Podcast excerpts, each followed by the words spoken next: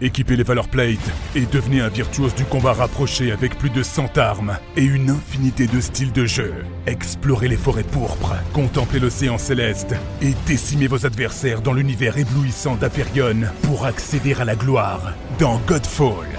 Disponible maintenant sur PlayStation 5. Bonjour, je suis Edouard Escarona, journaliste à West France, et comme vous, j'ai été confiné pendant 55 jours. Pendant toute cette période, nous avons essayé de vous accompagner avec des témoignages de personnalités ou d'anonymes. Mais maintenant, que retenir de ce moment si particulier? Comment se passe le déconfinement? Que faut-il en attendre? Pour nous, pour notre vie de tous les jours, mais aussi pour la planète. Nous avons eu envie de faire témoigner des personnalités sur ce monde d'après dont on nous parle tant. Bienvenue dans Comme à la maison, et maintenant. Aujourd'hui, nous accueillons Pascal Pic, paléo-anthropologue, qui a signé de nombreux ouvrages sur l'origine de l'homme et son évolution, son analyse sur cette crise sanitaire, les virus, nos modes de vie contemporains et leurs conséquences. Ce darwiniste convaincu peut nous apporter un regard éclairant. Bonjour Pascal Pic. Bonjour, comment ça va? Ça va bien, merci. Et vous, comment s'est passé ce confinement? Bah, Écoutez, pas trop de soucis puisque j'habite à la campagne, donc une grande maison, un très grand jardin, même très grand même. Et donc, euh, euh, les grands gagnants sont les animaux qui ont été ravis. Bon, par contre, soyons très clairs, euh, par rapport à mon travail, évidemment, ce n'était pas trop compliqué dans la mesure où j'ai l'habitude de travailler en ligne. On est une époque quand même formidable hein, quand on est dans un travail intellectuel quel que soit le sujet, on fait des recherches euh, sur les réseaux, on peut lire les articles, les commander, les avoir en ligne, enfin c'est absolument fabuleux. Mais bien évidemment, je n'étais pas complètement dehors du monde. Par exemple, voilà, c'est un peu personnel, mais euh, ma fille est médecin réanimateur, et bien, euh, bien sûr, elle est en première ligne, elle a eu le Covid, bon, ça va mais euh, nous pensions évidemment à tous les personnels médicaux. Euh, on n'a pas vu les enfants ni les petits-enfants depuis euh, deux mois, comme la plupart des personnes. Donc globalement, des conditions très enviables, mais néanmoins connectés au monde, à ses problèmes. J'ai eu pas mal d'interviews, bien sûr, tant mieux. Et nous sommes évidemment dans la frustration de ne pas avoir vu ceux et celles que l'on aime la plupart du temps. Alors, euh, vous étudiez notre espèce, les Homo sapiens, depuis des années. Euh, est-ce qu'on est, préparé à être privé de liberté, comme ça a été le cas pendant 55 jours? Il faut bien comprendre que nous sortons d'une période tout à fait exceptionnelle. Moi, je suis un baby boomer, et donc pour les pays euh, occidentaux ou occidentalisés, je pense au Japon par exemple, c'était une période d'évolution comme jamais, dans le sens du progrès. 25 ans d'espérance de vie, euh, accès aux libertés, les voyages, évolution de niveau de vie, une médecine absolument extraordinaire, euh, une espérance de vie en bonne santé euh, de 20 ans en plus, vous voyez, c'est quand même absolument incroyable. Et puis surtout, c'est une période où de plus en plus, on a vu se mettre en place l'accès à des libertés auxquelles on ne pensait pas d'ailleurs, même dans les années 60, 70, même si ça a beaucoup bougé. Donc c'était une période extraordinaire qui a fait, euh, comme j'aime à le dire la plupart du temps, que euh, j'appartiens à une génération qui n'a connu ni guerre, ni catastrophe naturelle, ni épidémie majeure. Donc, euh, nous allions être en fait peut-être la première génération en Europe. Là, il faut remonter peut-être à la Pax Romana, Romania pour, pour avoir cela, qui a, qui a connu donc une situation exceptionnelle et puis d'un seul coup se confronter à un gros problème. donc, nous n'étions pas préparés. Alors, en ce qui me concerne, en tant que baby boomer, euh, moi, j'ai la mémoire quand même, non pas de la guerre, je l'ai pas vécu, mais quand même, mes parents l'ont connu, mes grands-parents l'ont connu, et ils nous parlaient des privations, des difficultés, des pertes de liberté. Donc ça, ce sont des choses qui n'étaient pas complètement euh, évacuées, non pas comme vécues, mais de nos mémoires, mais euh, les générations un peu plus jeunes comme mes enfants ou autres, oui, c'est un énorme choc parce que euh, ils n'ont jamais connu euh, euh, de difficultés de cet ordre. Donc, nous n'étions pas préparés, alors que les générations précédentes, malheureusement, préparées ou pas, le XXe siècle et même avant, été quand même riche en catastrophes à la fois humaines, enfin provoquées par les humains et provoquées donc par des événements dits naturels ou catastrophes naturelles. Donc voilà, c'est une, c'est presque un retour à la normale. C'est terrible ce que je dis là, hein. mais ces 60 années ont été exceptionnels. On aurait bien voulu que ça continue et, voilà le choc auquel nous sommes confrontés euh, par rapport à ça. Est-ce que c'est finalement le plus surprenant, enfin le plus difficile à appréhender, c'est de vivre proximité avec la mort euh, presque quotidiennement? Alors là, vous mettez le doigt sur euh, quelque chose absolument essentiel, c'est que nos sociétés avaient écarté la mort. De toute manière, on allait la retrouver Pour quelle raison? Bah, Parce que, comme je le disais, nous avons gagné 20 ans d'espérance de vie. Donc, euh, euh, la mort, en plus, la plupart, surtout en France d'ailleurs, euh, les personnes qui décèdent sont, c'est dans les hôpitaux. il y a les EHPAD dont on a beaucoup parlé, comme vous le savez. donc, la mort qui était toujours présente dans toutes les sociétés a été reculée de 20 ans ou quasiment un quart de siècle. Et de fait, les questions allaient se poser. Et puis, vous aviez aussi les transhumanistes. Vous savez, cette mouvance transhumaniste qui prétendait que euh, la mort était comme les maladies et que c'était euh, tout à fait anormal et que les technologies allaient le résoudre. Alors qu'en fait, là, il y a une confusion, c'est que euh, la mort est une conséquence du vieillissement et aussi la conséquence donc de maladies. Donc, c'est une conséquence de plusieurs événements. La mort n'est pas une maladie. Voilà. Et donc, de ce fait, il y avait bien évidemment ces deux aspects. On, on voyait plus la mort, elle était retardée de 20 ans. Et par ailleurs, nous avions des promesses euh, qui ne seront pas tenues, c'est une évidence, hein, en ce qui concerne les transhumanismes. Mais tout ça faisait que, bien évidemment, euh, euh, la question était, était occultée. Et on le sait bien, toute l'anthropologie, toutes nos croyances, toutes les philosophies autour de la vie, de la mort, sont au cœur des sociétés humaines. Eh bien, on allait y retourner, sauf que là, évidemment, le rappel a été euh, tout à fait brutal. Toutes les questions et les avancées que nous avions autour de la procréation, toutes les formes de procréation, eh bien, euh, vont se présenter là maintenant autour de la mort. Pour une bonne raison, c'est que j'appartiens à une génération qui, en moyenne, bien sûr, n'a jamais aussi bien vécu depuis deux millions d'années sur la Terre et que euh, cette échéance de la mort qui se présente quand même va être une question qui va être appréhendée à travers évidemment comment accompagner la fin de vie, prendre des décisions, euh, le subir, ne pas le subir. Enfin, je pense qu'on n'en est que tout début de, de, grands débats de société et d'éthique autour de la fin de vie. C'est-à-dire que ce virus amène une forme d'humilité qu'on avait peut-être oubliée avec les progrès de la médecine notamment. Oui, alors on a été très arrogant, hein, c'est le moins qu'on puisse dire. Enfin, ça, c'est un travers de Sapiens. Hein. C'est que, euh, d'ailleurs, la médecine a fait tellement de progrès qu'il y en a même qui vont contester les progrès de la médecine, comme par exemple par rapport au vaccin. C'est complètement aberrant, je peux vous dire. Et, et là, de ce fait, euh, le virus nous rappelle que, contrairement à ce qui a été euh, dit dans beaucoup de domaines de sciences humaines, de la philosophie, euh, il a été beaucoup, même de l'anthropologie, soyons clairs, et en sciences, il a été dit que, soyons clairs, nous, les humains, c'est tout le projet de l'humanisme d'ailleurs, nous sommes sortis des contraintes de la nature. La sélection naturelle, ce n'est plus du tout pour nous. Et le Covid-19 nous rappelle qu'en définitive, nous ne sommes jamais sortis de l'évolution.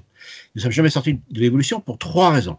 La première, c'est qu'il y a toujours des événements qui viennent complètement bousculer les équilibres fragiles dans lesquels euh, les écosystèmes ou les populations, dont les populations humaines, se retrouvaient. Donc ça peut être du volcanisme, ça on connaît pas chez nous, mais vous savez, un seul volcan peut complètement bloquer euh, pendant 20 ans, 25 ans l'économie mondiale. Euh, ça, c'est arrivé il y a deux siècles, on en a perdu la mémoire, mais euh, c'est arrivé en 1815, vous voyez, c'était au début donc de la révolution industrielle, mais ça on l'a un petit peu oublié, on n'avait pas bien compris ce qui se passait à l'époque. Donc, les changements climatiques, bien sûr, qui sont en cours, et puis par ailleurs, il y a évidemment les, ce qu'on appelle les maladies émergentes, Ebola et le Covid-19, qui, euh, évidemment, nous vient de la nature. Alors, de ce fait, vous voyez, déjà le Covid-19, c'est ce qu'on appelle les maladies émergentes qui euh, euh, sortent d'un coin de la nature dans le monde, en Afrique, en l'occurrence, là, dans la province de Hubei. Et c'est toujours l'idée que, ah oui, d'accord, mais c'est quand même la nature qui vient quand même entraver la marche triomphale, progressiste de l'humanité. Faux. Et ça, j'en parle beaucoup dans mon dernier livre, Sapiens face à Sapiens. Nous coévoluons également. C'est-à-dire que euh, aujourd'hui, nous sommes confrontés à ce qu'on appelle des maladies de civilisation, maladies civilisationnelles. Donc les cancers en sont une conséquence, les pollutions, euh, avec, vous savez que depuis trois ans, l'OMS euh, nous dit que les pollutions externes, c'est-à-dire celles de l'atmosphère, provoquent plus de 4 millions, 4,4 millions de morts prématurées dans le monde. Et c'est le même chiffre en ce qui concerne les morts liées aux pollutions intérieures. C'est-à-dire, vous savez, euh, tous les, euh, tous les produits euh, qui sont là dans nos casseroles, dans nos moquettes, dans nos murs, nos peintures, nos meubles, etc., etc., etc. Donc ça fait grosso modo 9 millions de morts prématurées dans le monde. Je ne pense pas que le Covid-19 va arriver à 9 millions de morts.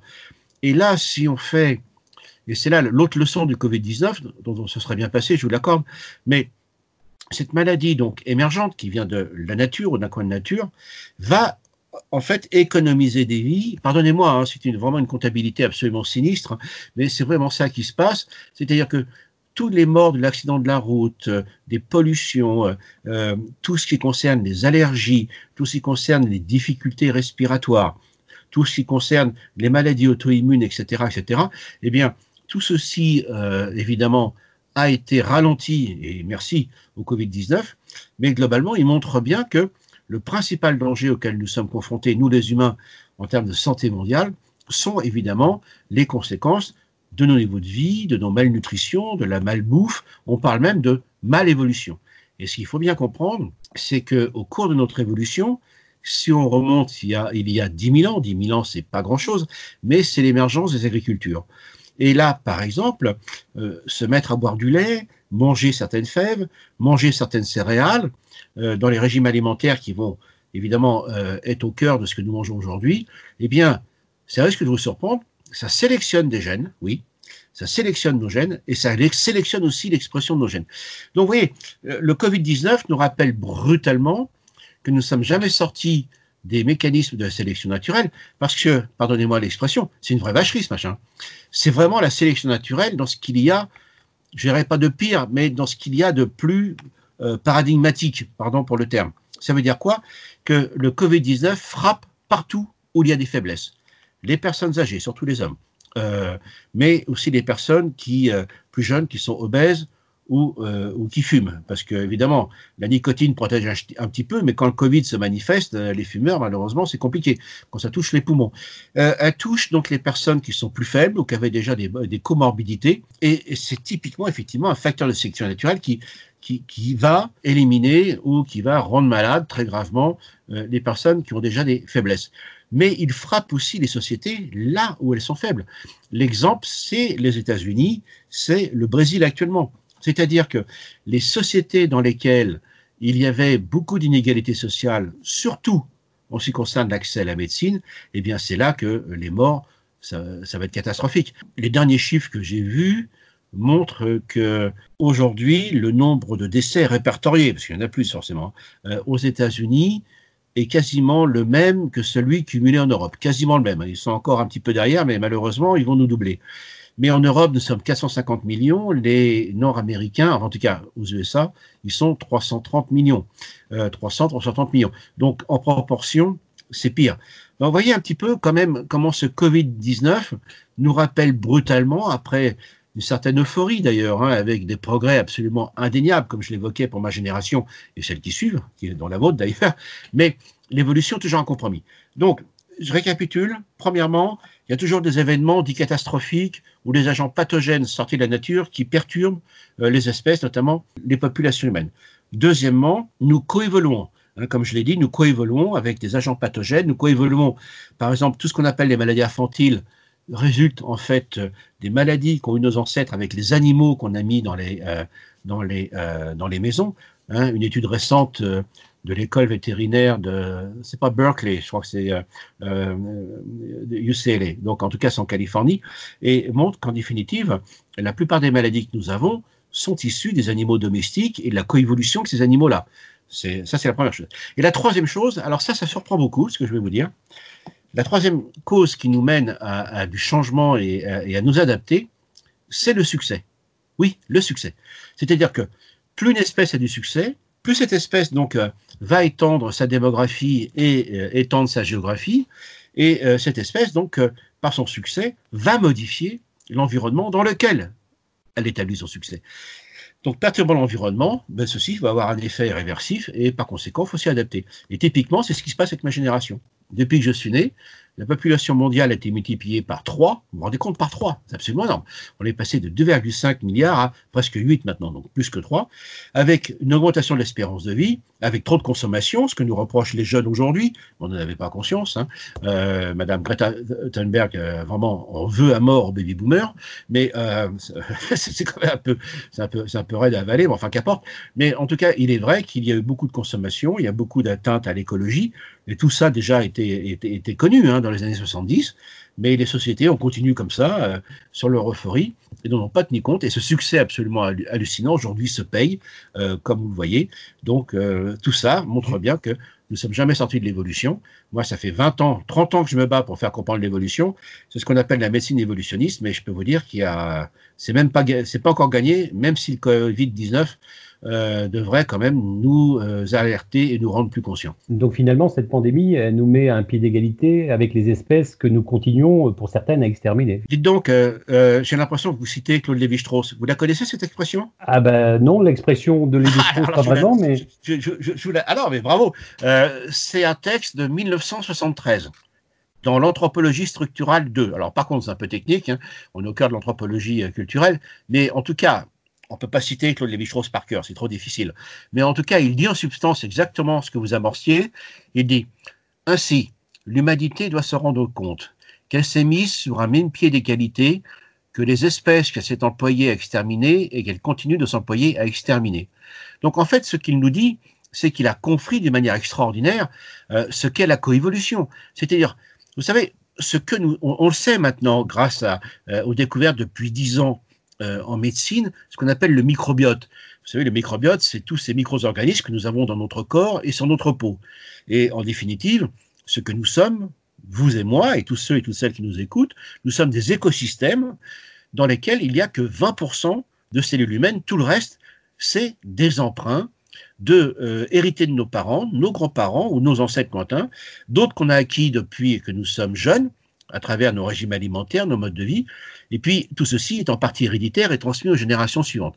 Donc, nous-mêmes, nous sommes donc des, écosystèmes. Ce qui montre bien que euh, la biodiversité a un sens. La biodiversité, ce n'est pas qu'une position éthique, qui est déjà importante, je vous l'accorde, ou une position rousseauiste naïve, ce qui est déjà quand même pas mal, mais ça veut dire que la biodiversité, c'est absolument essentiel pour notre survie parce que nous sommes nous-mêmes biodiversité.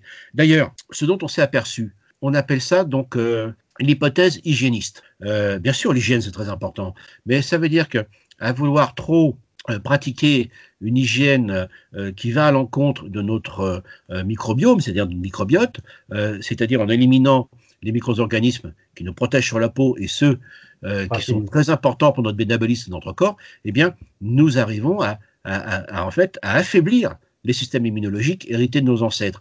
Et à partir de là, ça devient un vrai problème. Par exemple, les maladies nosocomiales sont une conséquence de trop d'asepsie dans les, dans les hôpitaux.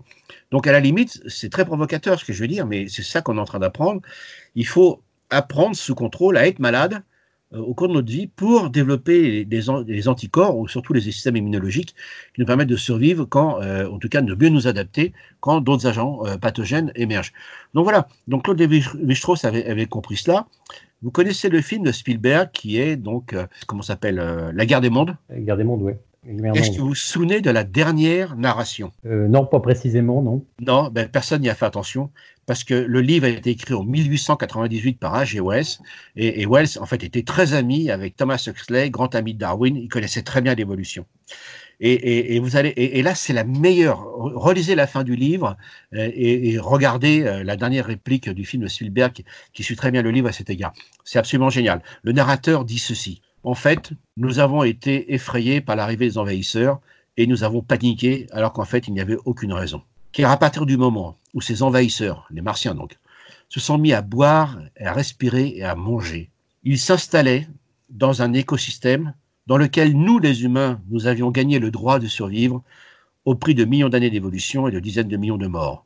Et à partir de ce moment-là, les micro-organismes qui sont nos protecteurs, mais aussi nos agents pathogènes, étaient devenus nos meilleurs amis. C'est-à-dire qu'en définitive, les martiens sont éliminés par le microbiote. C'est génial.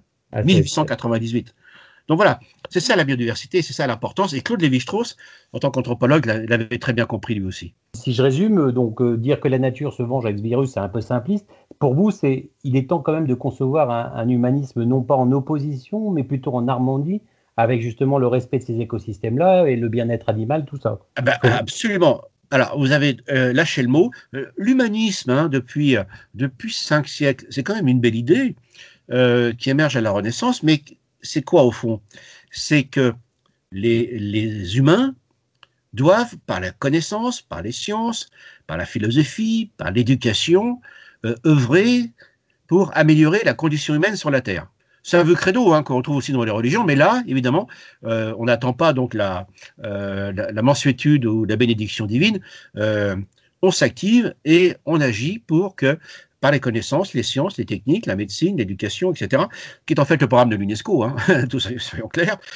mais là, c'était c'était parti à la Renaissance, cette affaire-là, et c'était une, belle aventure qui, a eu du mal à, s'exprimer et qui s'est vraiment bien amorcé à la fin du XIXe siècle, au moment où on découvre les théories de l'évolution, et qui s'est évidemment euh, déployé, surtout dans la deuxième partie du XXe siècle, notamment ma génération. Donc voilà, c'est ça l'humanisme. Mais le problème, c'est que l'humanisme a été conçu dans un rapport de combat, d'hostilité ou de négation de l'importance de la nature. Et à partir de là, c'est toute la contradiction à laquelle euh, nous sommes confrontés. Et regardez, les mouvements transhumanistes. Les transhumanistes, c'est quoi? C'est exactement ça. Ils n'en ont rien à faire de la nature, ils n'ont rien à faire de la nature humaine d'ailleurs, même ça va jusque-là. Et leur idée, c'est de se dire, eh bien, si les baby boomers, pour faire simple, hein, euh, sont arrivés au maximum de ce qu'on peut faire en termes d'espérance de vie en bonne santé autour de 80 ans, 90 ans, bon, la seule solution, c'est euh, d'augmenter l'humain à travers toutes les techniques possibles, donc euh, de remplacement, les nanotechnologies, les biotechnologies, l'informatique, etc., les exosquelettes. Donc voilà. Donc le transhumanisme actuel est l'expression la plus euh, la, plus forte, la plus la plus avancée, la plus exagérée même d'ailleurs, euh, sur comment les hommes peuvent s'extraire de ce qu'était leur évolution et même de, de la nature. Donc à partir de là, c'est pas tenable, on le voit bien. Euh, donc aujourd'hui, il faut, euh, et vous l'avez très bien suggéré dans votre question, euh, inventer un humanisme qui est évidemment celui qui correspond à ce qu'on appelle l'hominisation. Alors, quand vous étiez à l'école, peut-être au lycée, vous avez peut-être enseigné l'hominisation, mais c'était pas du tout une, très bonne idée. je me suis battu contre les programmes pendant des années là-dessus. en fait, l'hominisation, c'est un terme qui vient l'art de Chardin et qui est absolument magnifique L'hominisation, c'est pas une loi qui fait que l'homme devait arriver sur la Terre et dominer la Terre. Non, l'hominisation, c'est l'homme, donc sapiens, qui prend conscience de sa place dans l'histoire de la vie et qui en devient responsable. Donc, ce qui veut dire qu'aujourd'hui, la place que nous avons pris, nous les humains, à 8 milliards sur cette Terre, cette place est tellement prépondérante, elle, agit tellement, elle agit même sur la géologie, vous vous rendez compte euh, Ça peut vous surprendre, mais quand vous mettez des barrages, quand vous déplacez des, milliards de tonnes de, matériaux sur la Terre, vous, c'est de la géologie. Donc, ça change le climat, on l'a vu, et évidemment, ça change les biodiversités. Donc, à partir de là, l'homme, évidemment, est un acteur, c'est plus à démontrer, euh, qui affecte l'ensemble de la physiologie de la Terre, mais euh, maintenant, il devient responsable, effectivement, de cela. Et c'est ce qu'on retrouve en médecine maintenant, ce qu'on appelle la médecine One Health, c'est-à-dire euh, une seule médecine qui considère que euh, la, bonne santé des humains, c'est bien sûr celle des humains, mais c'est celle des animaux, c'est celle des écosystèmes, et c'est celle aussi de l'environnement. Donc c'est ça aujourd'hui qui, euh, et, en définitive, c'est quoi? C'est ce qu'on appelle la médecine évolutionniste. C'est un concept qui n'est pas très connu en France, mais la médecine évolutionniste, ça veut dire quoi? Ben, Si tient compte de ce que nous sommes, de notre évolution, ce qu'on a hérité, de nos potentialités, ça tient compte des autres espèces, ça tient compte de la biodiversité, que ce soit dans les villes et ou dans les campagnes, et qui tient compte évidemment des environnements. Eh bien, si on arrive à faire ça, évidemment, eh bien, euh, comme le dit Cynthia Fleury, euh, le soin ou la santé, c'est un humanisme, eh bien, ce serait une bonne base pour, euh, évidemment, les jeunes générations dont vous êtes et celles qui suivent. J'ai vu que vous aviez déclaré qu'un virus aujourd'hui était capable de faire le tour du monde en 18 heures. Beaucoup, beaucoup de biologistes de l'évolution sont inquiets des conséquences de la mondialisation. C'est votre cas aussi? Bah, C'est très clair. Franchement, dès qu'il y a eu le Covid-19, alors, on ne pouvait pas savoir ce que ça allait donner, soyons clairs, personne ne pouvait savoir, mais personne chez les biologistes évolutionnistes n'a dit que c'était une grippette, ça je peux vous le dire. Hein. Et euh, nous, on s'est dit, ce truc-là, c'est un coronavirus, on ne sait pas ce que ça peut donner, on n'a pas coévolué avec, donc potentiellement, ça peut être une, une sacrée vacherie qui peut avoir des impacts qu'on n'a jamais connus. D'ailleurs, je me permettais tout à l'heure, j'espère que, vous et, les auditeurs, les auditrices euh, me pardonneront, mais je vais revenir euh, vers ma fille qui est médecin réanimateur, et elle disait au début, c'est vrai, on est parti pour la réanimation, pour entuber, etc. Euh, on est parti donc comme si c'était une grippe. Et, ils ont appris sur le terrain qu'il fallait pas du tout faire ça.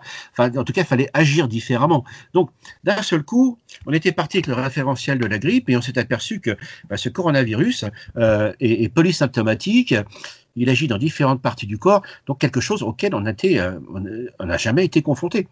Et donc, très clairement, ce Covid-19 nous amène à, comprendre que, comme je l'ai dit tout à l'heure, plus une espèce a du succès, plus elle modifie son environnement et plus elle va rencontrer des difficultés en retour. Et le Covid-19, c'est exactement ça. Vous voyez, c'est vraiment exactement ça. Euh, la mondialisation, euh, euh, le fait que des virus peuvent se déplacer rapidement, et surtout des virus avec lesquels on n'a pas coévolué, eh bien, évidemment, nos systèmes immunologiques n'ont jamais été confrontés à cela, et que par conséquent, donc, ça pourrait être, ça aurait pu être beaucoup plus dramatique. Pour l'instant, on peut se féliciter de l'OMS, on peut se féliciter donc évidemment de globalement c'était quand même pas mal maîtrisé, même s'il y a eu de grosses bêtises qui ont été faites sur les masques ou autres. Mais euh, ce n'est qu'une première alerte. Hein. Donc euh, moi je suis pas pessimiste, hein, mais le tout c'est et c'est ça la, médecine évolutionniste, le tout de se dire, le tout de se dire ok c'est arrivé et ça arrivera à nouveau. Et donc, soyons capables de prendre en main notre, notre évolution et d'en être responsables. Alors, on l'a dit, il y a peu de lieux qui ne sont pas aujourd'hui visités par, par les hommes. C'est un souci. Vous avez étudié les, les grands singes hein, et j'ai lu mhm. un, truc très intéressant c'est que les maladies des grands singes sont assez proches de, de celles des humains. Ah, bien sûr. les coronavirus existent également chez eux. Hein. L'écotourisme n'est pas pour rien dans ces coronavirus qui, qui atteignent les grands singes aussi. L'histoire euh, d'Ebola, qui n'est pas un coronavirus, mais Ebola, donc, euh, c'est typiquement ça c'est-à-dire qu'on trouve encore les chauves-souris. Il faut savoir que les chauves-souris, c'est l'ordre zoologique des mammifères qui est le plus proche de celui de l'homme et des, primates et des singes. Donc ça veut dire qu'on a une origine commune et la diversité des chauves-souris, vous n'avez pas idée, c'est 1100 espèces alors qu'il n'y a que 200 espèces ou 250 espèces de singes, de grands singes et d'hommes. Donc les chauves-souris, c'est une biodiversité absolument énorme à laquelle, alors vous imaginez bien, 1100 espèces, ça veut dire une diversité de saloperies de virus, donc des coronavirus, dont on n'est pas sorti d'affaire. Donc là, il va falloir être extrêmement vigilant. Et vous parlez des grands singes. Eh bien, euh, je suis tombé sur un article de 2015 euh, de primatologie, donc un article euh, dans ma discipline et, donc dans un secteur scientifique très spécialisé, qui déjà disait en 2015, donc ça fait cinq ans, attention, euh, l'écotourisme, l'éthotourisme, euh, c'est amener des personnes euh, près des grands singes dans des écosystèmes où on n'a pas vécu, ou en tout cas ces gens-là n'ont pas vécu, c'est très clair. Ce qui veut dire que vous avez un risque de choper des virus ou des agents pathogènes, hein, comme des bactéries autres, ou des vers, euh, qui peuvent être très difficiles à soigner, mais on peut en communiquer aussi aux gorilles, aux chimpanzés et aux autres singes. C'est dans les deux sens. Hein, soyons très clairs. Soyons très clairs. Et euh, il y a une dizaine d'années, à propos d'Ebola, euh, ça a été une catastrophe euh, pour les gorilles dits de plaine, donc du Congo. Et dans une grande plaine qui s'appelle Otzala, le nom est très joli, dans, dans, une clairière de la forêt à Otzala, eh bien, les harems de gorilles se rencontraient. Et là, les mâles donc se mettent à frimer, à tambouriner, etc. Et, euh, et à parader. Et là, les femelles euh, en profitent pour changer de harem.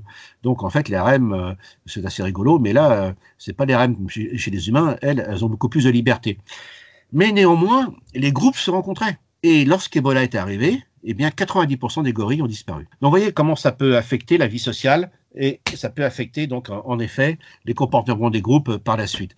Donc évidemment, donc les singes, les grands singes euh, ont des maladies comme les nôtres. Par exemple, travailler avec euh, comme je l'ai fait, moi j'ai été vacciné pour ça, euh, ça peut être des problèmes d'hépatite B, vous voyez. Donc oui, il faut faire extrêmement attention et il va falloir que nous soyons plus raisonnables et peut-être donc limiter moi, ça me frustre, hein, j'aimerais bien aller les voir, hein. mais euh, il en va donc de la survie de, ces grands singes, qui sont nos frères et cousins d'évolution, mais aussi de l'humanité. Alors, vous avez dit une phrase aussi qui m'a qui m'a beaucoup plu, c'est que vous dites que l'humain ne descend pas du singe, mais il descend de l'arbre. Et la, déforestation, c'est un sujet capital. Hein. Il, faut ah, réapprendre notre il faut réapprendre notre préhistoire, protéger nos forêts, car pour vous, le lien est brisé un petit peu entre, entre l'homme et la forêt. Ah bien sûr, le lien, le lien est brisé, et en l'occurrence, euh, euh, dire que l'homme descend du singe, c'est une grosse bêtise. Hein. Nous, on fait partie des singes et des grands singes, des hominoïdes. Donc tout ça n'a rien de péjoratif, qu'on sait de quoi on parle, bien évidemment. Mais il est très clair que peut-être que l'origine de, la, notre lignée, les hominidés, donc euh, du côté de Toumaï, euh, Aurorine, vers 6-7 millions d'années en Afrique, c'était pas les forêts tropicales. Hein. Les forêts tropicales ont été investies secondairement par les, grands singes actuels, enfin ceux, ceux qu'il en reste. Donc néanmoins, il est très clair que euh, aujourd'hui, euh, nos modes de déplacement, nos sports, la gymnastique, notre capacité à nous déplacer, à faire de la voltige, etc., même du ski, tout ça, c'est un héritage qui nous vient effectivement du monde des arbres, où, c'est là qu'on a acquis ces répertoires locomoteurs qui sont les nôtres, notamment les aptitudes à marcher debout.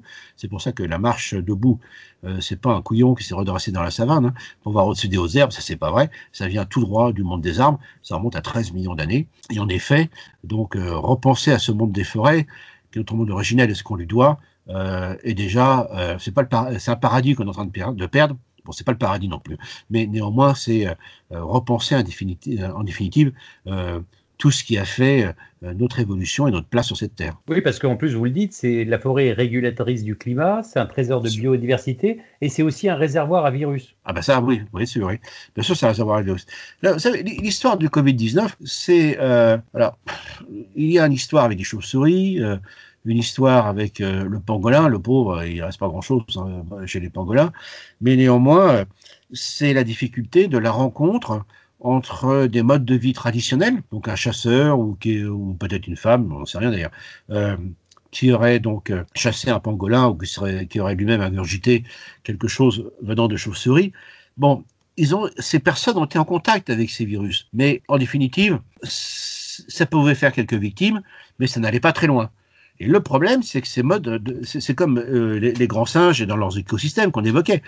Ces populations humaines traditionnelles sont euh, dans des régions du monde qui jusqu'à présent n'étaient pas connectées au reste du monde, et puis là, d'un seul coup, euh, notamment avec le, le, développement extraordinaire de, et spectaculaire de la Chine, se sont retrouvés connectés au reste du monde. Et cette combinaison entre les deux, évidemment, est extrêmement, est extrêmement dommageable. Mais d'un autre côté, on voit bien que, euh, d'ailleurs, on le voit très bien, euh, je ne sais pas si vous l'avez revu à cette occasion, euh, le film qui s'appelle Contagion. Contagion. de Soderbergh. Ah, c'est incroyable, il y a tout dedans, hein. c'est absolument, ah absolument, Et on voit à la fin, effectivement, les arbres qui tombent, la déforestation, etc.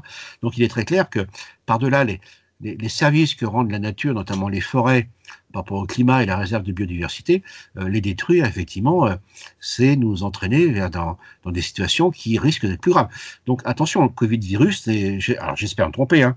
vous savez, nous autres, les scientifiques, hein, sur le réchauffement climatique, sur l'effondrement des biodiversités, sur Covid-19, on préfère se tromper. Hein. Et malheureusement, euh, on ne se trompe pas. Donc on voit bien que là, j'espère que nous serons capables d'avoir des politiques rapidement beaucoup plus euh, raisonnable et raisonné sur nos rapports à la nature et ce qu'il faut préserver. Parce qu'on a vu aussi, c'est qu'en voulant tout optimiser, en voulant euh, ne pas avoir de stock parce que ça coûte cher, en, ah, faisant euh, des peuples presque uniquement des consommateurs, nos sociétés se retrouvent extrêmement fragiles quand un incident, un, accident presque comme celui-là se produit. Alors, ce qui est absolument étonnant, c'est que depuis deux ans maintenant, il y avait vraiment des débats très sérieux dans le monde économique et social et surtout euh, dans le monde des entreprises. Et euh, au dernier forum de Davos, le mot écosystème est ressorti de manière très, euh, très constante.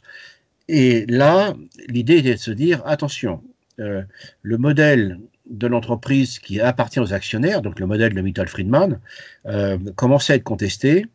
Et puis par ailleurs, euh, c'est l'équivalent du MEDEF, mais euh, aux États-Unis, ça s'appelle euh, le Business Roundtable.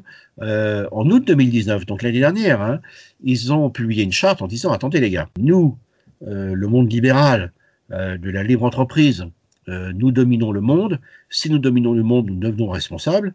Et de ce fait, est-ce qu'on peut continuer à faire de la croissance et du business avec l'augmentation des inégalités sociales et les problèmes de climat et d'environnement.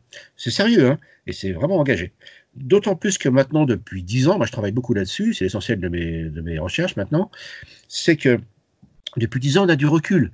Euh, quelles sont les entreprises qui ont eu de vraies approches RSE ou sociales, environnementales, handicap, etc., euh, ou hommes-femmes, euh, ou genre. et on s'aperçoit qu'avec le recul, les entreprises qui ont vraiment une démarche authentique qu'on appelle maintenant les entreprises hybrides, c'est-à-dire une entreprise doit, euh, comme, bah, comme, un individu, si vous mangez moins euh, que, vous dépensez, vous, vous, crevez. Si une espèce a moins de nourriture que ce dont elle a besoin, elle va crever. Une entreprise, c'est pas que faire des bénéfices, mais ça fait pas de, sinon elle peut pas survivre. Mais le problème, été faire trop de bénéfices avec l'actionnariat et la pression des fonds de pension. Ça, c'est remis en cause. Mais néanmoins, ce qu'on appelle les entreprises donc euh, hybrides, elles ont donc euh, un véritable engagement sur ou plusieurs problématiques RSE et euh, elles ont bien sûr l'obligation euh, de réussir dans leur, leur, cœur de métier et sur leur marché. Et eh bien ça, vous voyez, c'est intéressant parce que les, solutions ne sont pas inventées. On est vraiment comme dans l'évolution. Hein. les, sélections naturelles, ça veut dire quoi? Ça veut dire qu'il y a de la variation et que l'environnement change et on favorise des variations par rapport à d'autres. Je rappelle que la sélection, c'est pas l'élimination. Ça, c'est très important. Hein. Et là, la chose qu'il faut retenir, c'est que nous n'avons pas à inventer les solutions pour demain. Ce qu'il nous faut, c'est comme la sélection naturelle, faire une nouvelle synthèse, comme on dit dans euh, les théories de, de l'innovation, une nouvelle synthèse avec ces éléments qui marchaient déjà avant la crise. Mais vous voyez, c'est pas évident parce que il y a eu cette lettre envoyée par le MEDEF, euh, soutenue par la PEC, au gouvernement en disant attendez, pour qu'on revienne, euh, qu'on se remette sur nos pieds, il faut réduire les normes euh, qui concernent l'environnement pour nos entreprises. C'est une erreur. Au contraire, c'est là qu'il faut aller. C'est là que les jeunes générations veulent aller comme les vôtres. Et il est très clair que les jeunes sont en train de pousser et ils ont raison. Les millennials ont une vision du monde qui n'est pas celle de ma génération. Et c'est pas dire que vous êtes meilleur ou qu'on est meilleur. C'est plus la même époque. C'est tout. C'est ça que ça veut dire. Et donc, euh, de, de comprendre que euh, les enjeux pour demain, eh bien, euh, c'est refonder repenser en termes d'écosystème. La mondialisation est allée beaucoup trop loin. Tout était en Chine et un écosystème ne tient que par sa base. Et donc, si, vous n'avez pas les productions de base euh, en partie chez vous, euh, quand ça commence à ne pas aller de ce côté-là, et on l'a très bien vu, on est encore dans ces situations-là, ça va très mal. Donc, il faut, alors, il faut repenser la mondialisation, parce que de toute façon, on ne peut pas s'en passer. Et puis, euh, la mondialisation, ça apporte beaucoup de choses intéressantes, mais il faut la repenser avec ce, cette pensée. C'est-à-dire que avant d'aller extraire de la valeur dans une région, créer de la valeur dans une région, et ensuite en extraire. Et donc, c'est-à-dire créer des écosystèmes d'écosystèmes. Dans un écosystème, une mare est un écosystème, mais elle-même, la mare est un écosystème qui est, le, bois. Le bois dans une forêt, la forêt dans une région, la région dans un pays, le pays dans un semi-continent, etc. Et donc, c'est penser en termes de, d'écosystème, on ne pourra jamais tout produire, parce que l'autarcie, c'est jamais bon signe, euh, mais en tout cas, faire en sorte qu'on ait des écosystèmes les plus viables euh, possibles, qui s'emboîtent avec d'autres écosystèmes. Et donc, vous voyez, c'est intéressant parce que euh, depuis quelques années, alors moi j'étais un précurseur dans cette affaire-là, mais aujourd'hui, euh, pardon, je passe, c'est pas pour frimer ou pour sembler arrogant ou, euh, ou un télo, mais, mais c'est des travaux qu'on a sur les cabinets du McKinsey Institute, qu'on a de Harvard Business School, euh, qu'on a dans des organismes euh, de réflexion qui ne sont pas français malheureusement, euh, qui sont malheureusement du monde anglo-saxon ou dans The Economist. C'est quand même intéressant de voir comment nous avons depuis quelques années de vraiment des réflexions autour de justement comment trouver des modèles qui ne soient pas que des analogies dans le monde de la biologie et de l'évolution, mais qui soient des analogies fonctionnelles. Et à partir de là, donc, il tiendra compte évidemment de la biodiversité, des espèces, des écosystèmes, etc. Et donc là, c'est pas de la théorie, c'était déjà engagé, c'était pas majeur, mais il va falloir que ça devienne donc euh, l'approche majoritaire. Eh ben, merci beaucoup, Pascal Pic, c'était passionnant. Je vous remercie, je vous dis à très bientôt. À très bientôt. Bonne fin de journée, au revoir, monsieur. Retrouvez cet épisode ainsi que nos autres productions sur le mur des podcasts et aussi sur notre application Ouest France. N'hésitez pas à nous mettre 5 étoiles si vous avez aimé ce programme.